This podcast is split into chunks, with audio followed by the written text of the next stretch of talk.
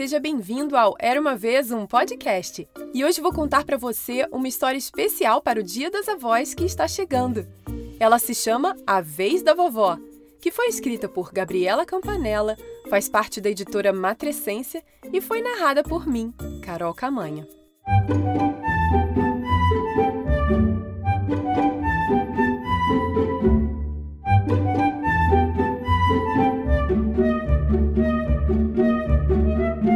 Já era manhã quando uma voz me chamou sem dó.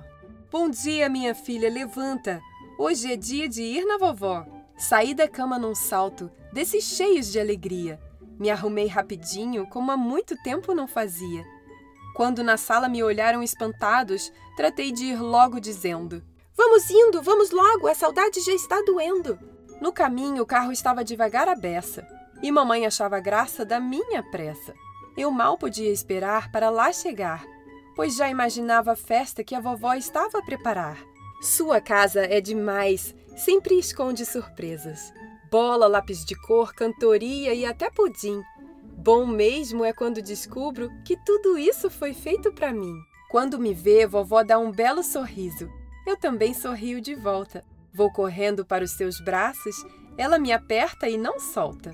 Vovó tem suas manias, algumas são bem rigorosas. Eu respeito e seguro em sua mão, que é das mais carinhosas. São seus dedos e seus anéis que escondem diversas histórias. Ela me conta das alegrias, das tristezas e de suas grandes vitórias. Vovó cozinha tão saboroso, tem um tempero que é só seu. Mas se alguém pergunta a ela o segredo, ela pisca e diz que se esqueceu. Faz torta quentinha no almoço, pão no fim da tarde e sopa no jantar.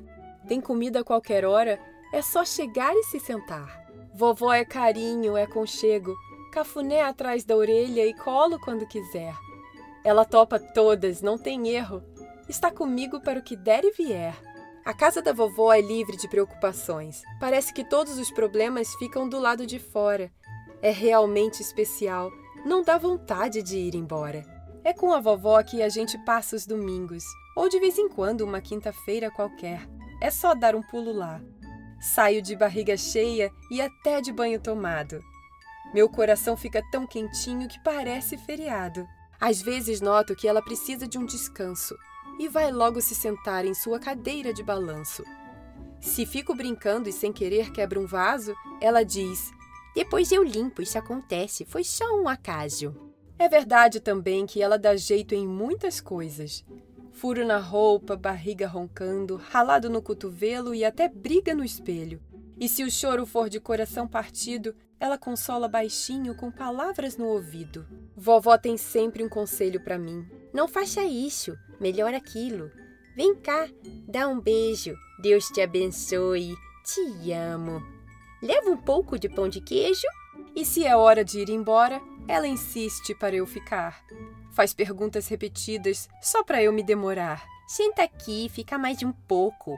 Tem sol lá fora, é cedo ainda. Vovó já disse o quanto você está linda? E se eu estou doente, ela liga com frequência. E vem com seus ditados que são pura inteligência. Chuchego facho, menina, não dê ponto sem nó. Ainda não entendo muito quando ela fala assim, mas sei que é coisa de vó. É a vovó que muitas vezes cuida de mim.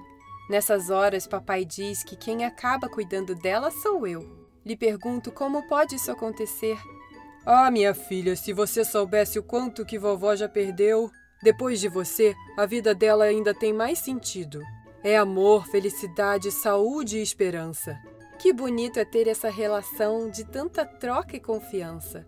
Dizem que vó é mãe duas vezes que amor só com a parte boa, que é carinho sem fim. Que coisa curiosa de se dizer, é exatamente isso que ela significa para mim. Ela diz que o caminho foi longo, que muita coisa viveu antes de me conhecer. Já eu sou uma sortuda. Para ter uma vovó, bastou eu nascer. Vovó tem um sonho, tão forte que ela chega a chorar. Uma vontade de que o tempo pare, para que a gente nunca tenha que se separar. Ela sempre diz que o tempo é valioso, que é algo que não se pode segurar. Não sei ainda o que significa, mas aprendi que é bom aproveitar. Eu não sei o que fiz de tão mágico, para ela me amar mais do que a si mesma, talvez. Papai e mamãe dizem que não foi nada e que um dia chegará também a minha vez. Imaginem isso quando eu também for avó. Acho que vou querer um dia experimentar. Até lá, vou terminando esse papo porque finalmente chegamos e a vovó vou abraçar. Fim. E aí, gostou dessa história? Eu adorei e me deu uma saudade da minha vovozinha. Ai, ai. Muito obrigada à escritora Gabriela Campanella por ter me enviado esse livro tão especial. E se você quiser comprá-lo para a gente ler junto da próxima vez ou para dar de presente para sua vovó, é só entrar no site era uma vez um podcast.com.br barra livros e comprar por lá. Você também pode seguir o trabalho da escritora pelo Instagram dela, arroba campamãe. Eu vou deixar o contato aqui na descrição dessa história.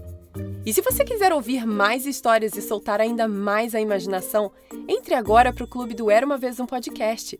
Já tem mais de 40 histórias exclusivas por lá e você ainda pode testar grátis por 30 dias. Mas corre que é por tempo limitado. Para entrar para o clube e assim apoiar o podcast, é só clicar no link que tem na descrição dessa história. E para mais informações é só ir no site era uma vez um podcast.com.br clube. Lembrando que para quem está no Brasil, não é pelo Spotify, pois eles não têm previsão de lançar na plataforma, mas é pelo aplicativo da Hotmart, super de confiança e facinho de mexer. Bem, te vejo por lá. Beijos e até a próxima história. Tchau, tchau!